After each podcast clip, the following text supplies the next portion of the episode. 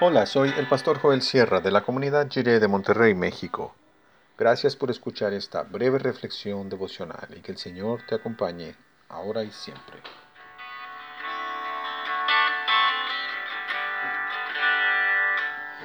Plenitud para qué? Es el profeta Miqueas capítulo 3, versos 8 y 10, 8 al 10 en la Nueva Biblia Viva. En cambio, yo estoy lleno de poder, de justicia y de fuerza. Estoy lleno del Espíritu del Señor para denunciar sin temor todas las maldades y las desobediencias de Israel. Escuchen esto, líderes de Israel, que odian la justicia y tuercen las intenciones y las obras justas, que llenan a Jerusalén, que es la ciudad del monte Sión, de crímenes y actos injustos.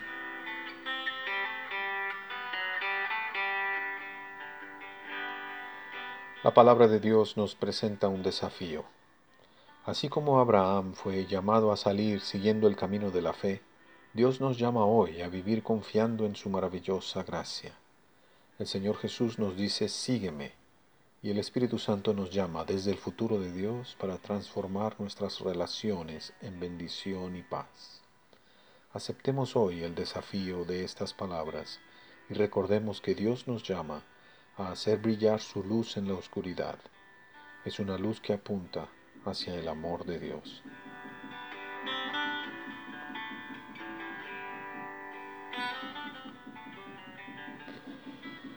Tal vez hemos oído mucho sobre el tema de la plenitud del Espíritu. Desde hace más o menos 50 años, el movimiento carismático puso sobre la mesa todo lo que se refiere al Espíritu Santo el bautismo, la plenitud, los dones, las manifestaciones, etc. Sin embargo, en las escrituras no se trata de nada novedoso o desconocido. Los profetas de Israel y todos los siervos y siervas de Dios en la Biblia supieron qué significa la plenitud del Espíritu. La interpretación que dio el movimiento carismático al tema de la plenitud del Espíritu se concentraba solo en los aspectos individuales y sensoriales de una experiencia religiosa.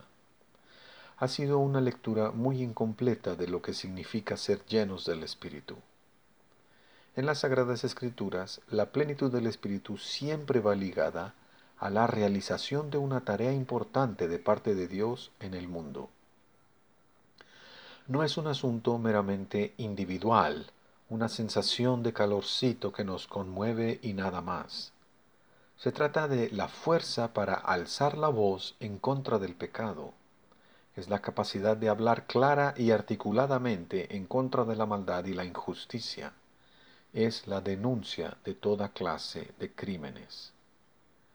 El pueblo de Dios, lleno del Espíritu, puede reconocer lo que está mal y señalarlo claramente no por, las, no por nuestras fuerzas ni por nuestros recursos, sino en la gracia de Dios, con los métodos de Dios y con la palabra de Dios. La plenitud del Espíritu no tiene como fin meramente ponernos a danzar o a orar con fuerza y elocuencia. Tiene como fin darnos la capacidad de reconocer y denunciar el pecado y llamar a nuestro pueblo al arrepentimiento de parte de Dios. En Cristo somos la luz de nuestras comunidades. Somos la sal del barrio. Llevamos la verdad de Dios a donde estemos. Si seguimos solo en casa, allí debemos brillar. Nuestro llamado es imitar a Cristo, aunque sea imperfectamente. Tenemos la misión de levantar a los caídos en una sociedad que procura seguir tumbándolos. Recordemos a los hermanos y hermanas y oremos hoy por ellos.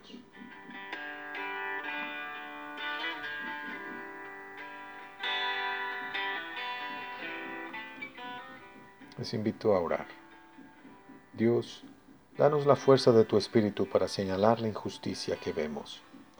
Señor Jesús, enséñanos lo que verdaderamente significa la plenitud del Espíritu Santo para tener tu fuerza y unirnos a todos aquellos que que te invocan como Señor y Dios. Y que en nuestro entorno las acciones de la justicia hablen más fuerte que el mal. Amén.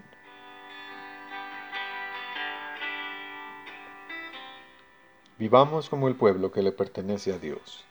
De esta pertenencia viene nuestra identidad.